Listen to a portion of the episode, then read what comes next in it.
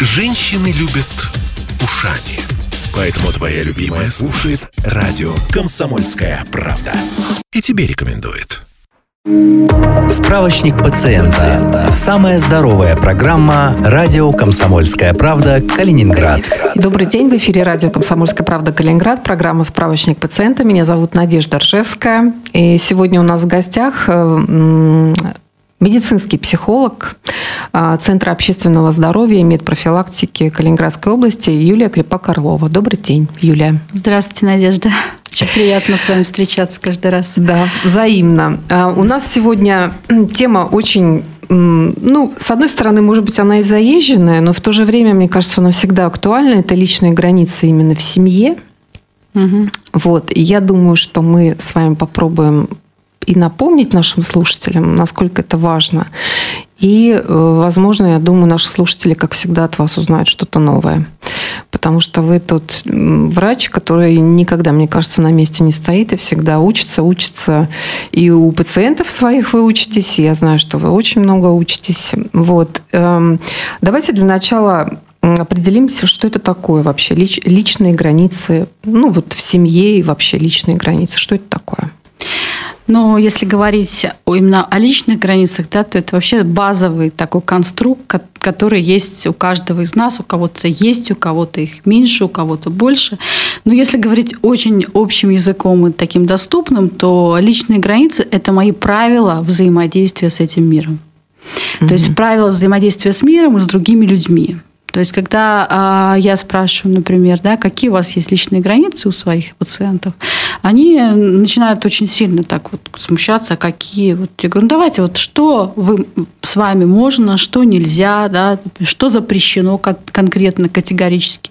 Ведь границы это некие такие да, заборы в коммуникации. Да? У кого-то не очень высокие, у кого-то они низкие, у кого-то вообще нет, заходи, делай, что хочешь. Но, например, есть границы физические, да, границы физического тела как ко мне можно прикасаться, можно ли ко мне прикасаться, угу. можно ли прикасаться с разрешением, да, если мы говорим о физическом насилии, да, это вот как раз это базовые границы, которые а, дают ощущение безопасности и уверенности. Если есть случаи в семьях там с физическим насилием, то тогда эти границы сметаются и там очень сложно выстраивать. И чаще всего, да, вот пренебрежение этими границами, ну не только физическим, там одно за другое цепляется, да, вот эти полностью размытые, растворенные растворенные границы, они не дают ощущения безопасности в этом мире. Угу. Когда я выстраиваю свои правила взаимоотношений с этим миром, да, например, там, в общении, в коммуникации с другим человеком, там, на меня нельзя повышать голос. Да, если на меня повышают голос, я обязательно об этом скажу, что, знаешь, ну, у меня есть правило такое. Угу. Как бы человек может слушать, может не слушать, но я могу выбирать, мне общаться или не общаться. Есть такое хорошее выражение а, у одного из авторов, а, который по границе, там сейчас очень много всякой литературы про границы, там все очень любят. Вот и один из авторов, я уже точно сейчас не скажу, кто писал, да, если вы не показываете другим людям, где проходят ваши границы, вы приглашаете их следовать дальше внутрь на свою территорию. То есть сам человек в коммуникации, в общении, он не остановится. В грязных сапогах, с грязными сапогами. А неважно, в каких сапогах он придет, но если там не стоит знака «стоп», он пойдет дальше. Угу, И угу. даже водитель это знает. Если на улице знака «стоп» не стоит, ну, он поедет, почему он остановится. И вот если я хочу, чтобы да, моя территория была, моя приватность какая-то, да, мое личное пространство, то мне обязательно нужно показать, где оно. Потому что люди даже с самыми благими намерениями, полные любви и заботы друг о друге, да, они иногда могут не, останов... не могут остановиться, скажем так. Угу. Да, и своими вот этими, как э, причинять добро и наносить ласку, как я люблю выражение. Да, вот Ядовитое эти... добро еще вот это вот. Да, ну, может быть, да, тоже такое, да, удушающая любовь. Да. Вот, то есть э, они просто, это не, не, нельзя сказать, что это злонамеренные, злокозненные какие-то да, поступки. Ну, хотя и бывают и такие. Угу. Но тем не менее, просто если вы не покажете, вы, а, а если вы для себя не знаете, какие у вас есть правила, как вы можете эти правила показать другим? Хорошо, а как вот показать? Вот так вот, так вот и сказать, что так, так остановитесь, пожалуйста, вот не повышайте на меня голос, например, да? Ну, я вообще топлю, как говорится, да, за да. открытое и прямое общение. То есть угу. э, вот эти вот такие вот очень сложные витиеватые конструкции в коммуникации, они иногда заводят просто нас такие дебри, где мы потом уже сами путаемся, угу, где начало, угу. где конец. Угу. Да?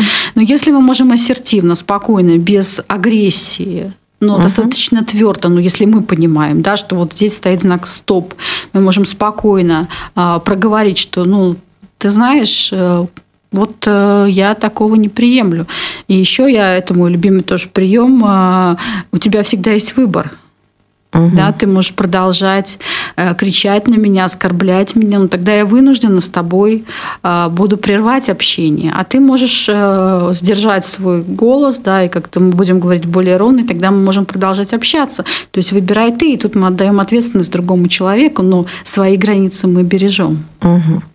Хорошо. Вот э, взаимодействие, например, взрослых и детей в одном доме. Угу.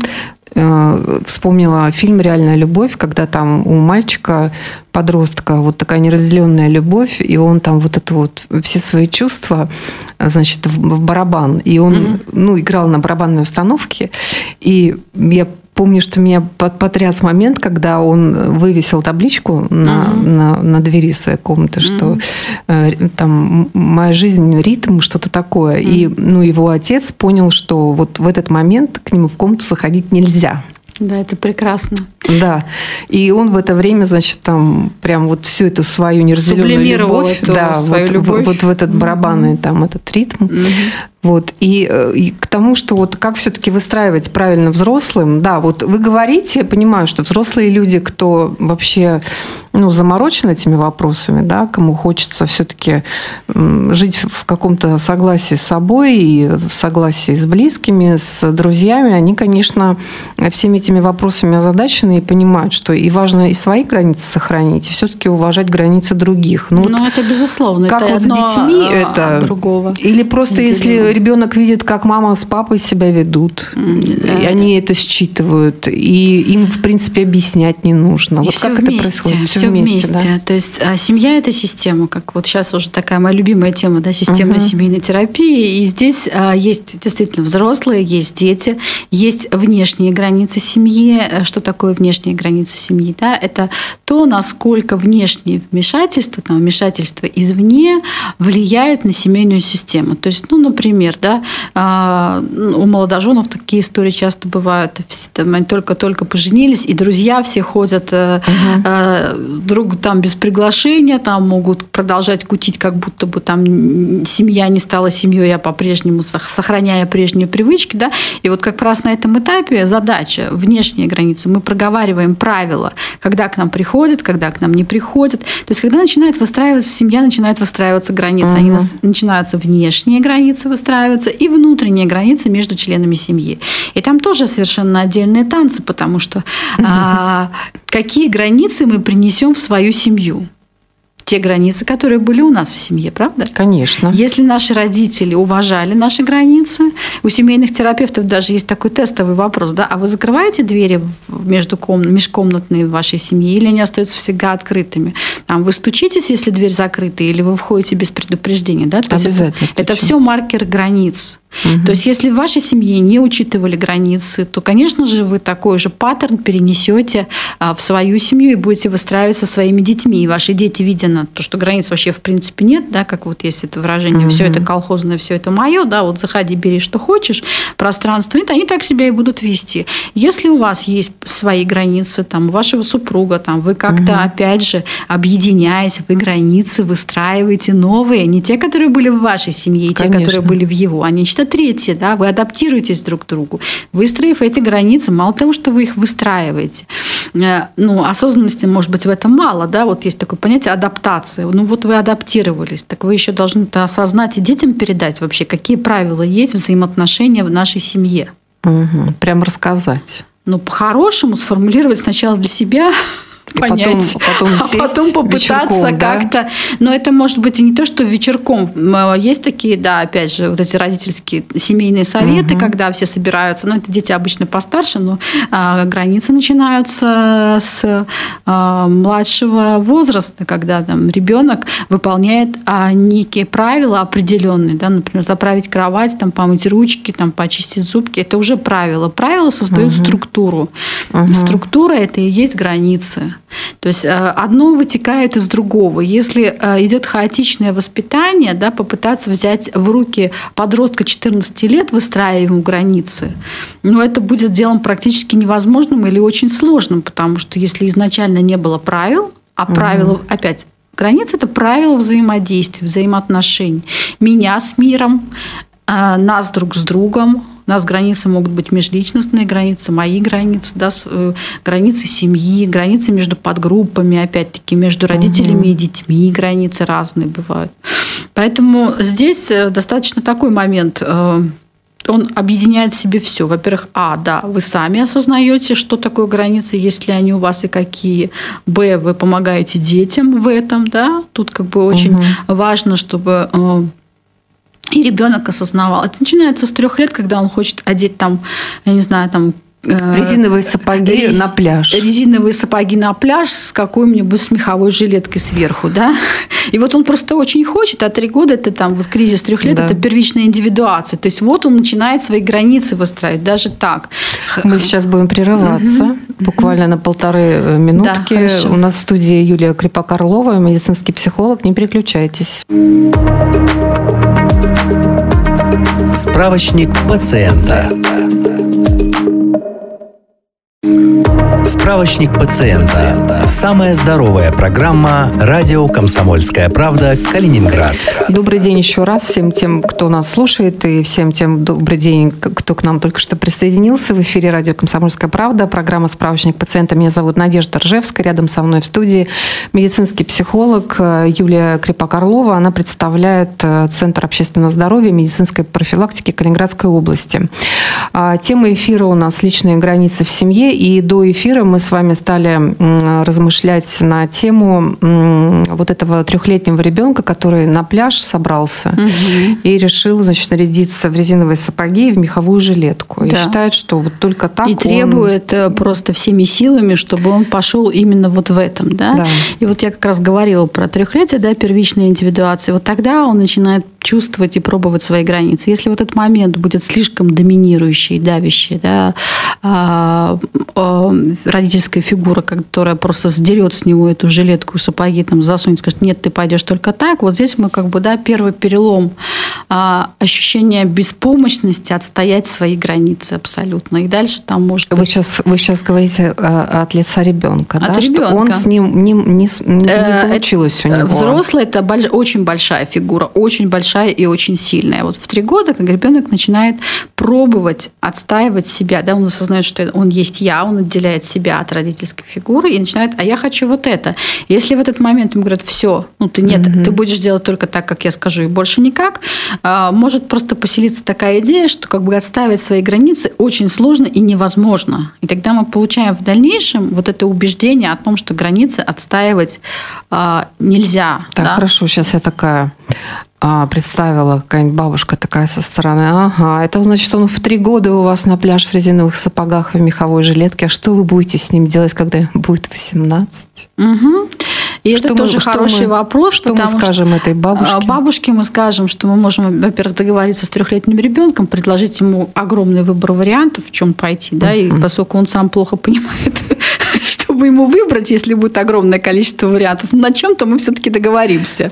Ну, явно без меховой жилетки, может быть. Например, да? в ластах. Да, и, и для него это будет да, как бы понимание, что он что-то может потребовать, да, mm-hmm. что-то может взять свое. И когда мы будем растить ребенка в уважении его границ и э, предлагать ему уважать другие, а это еще раз я говорю семейные правила, да, есть правила в семье, это тоже границы. И если ты соблюдаешь правила в семье, то да, у нас все хорошо, всем комфортно. Мы уважаем твои правила, ты уважаешь наши правила, там мамы, папы и так далее.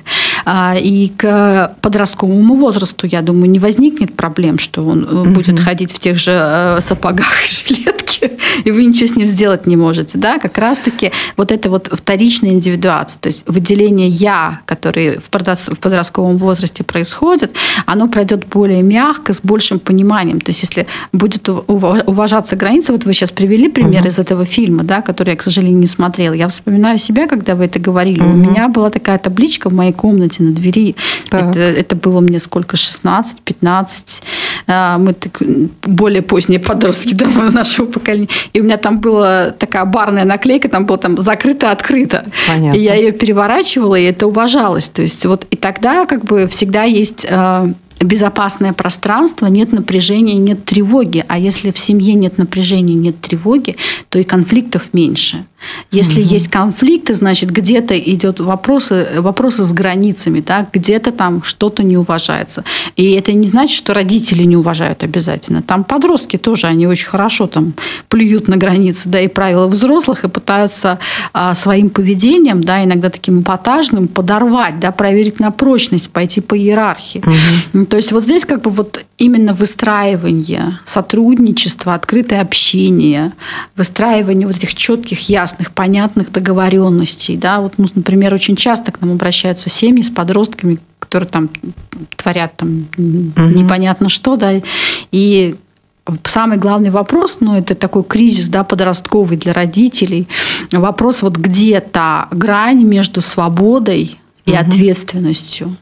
Угу. Если у ребенка есть баланс между свободой и ответственностью, если он способен быть ответственным за какие-то а, те или иные вещи, то тогда, соответственно, и свободу он может получить больше. Да? Но если у него нет ответственности, он не ответственен там, за то, чтобы там, сделать домашние задания, какие-то а, обязанности домашние выполнить, с ним ни о чем нельзя договориться, он не держит слова. Где вообще вопрос свободы? Да?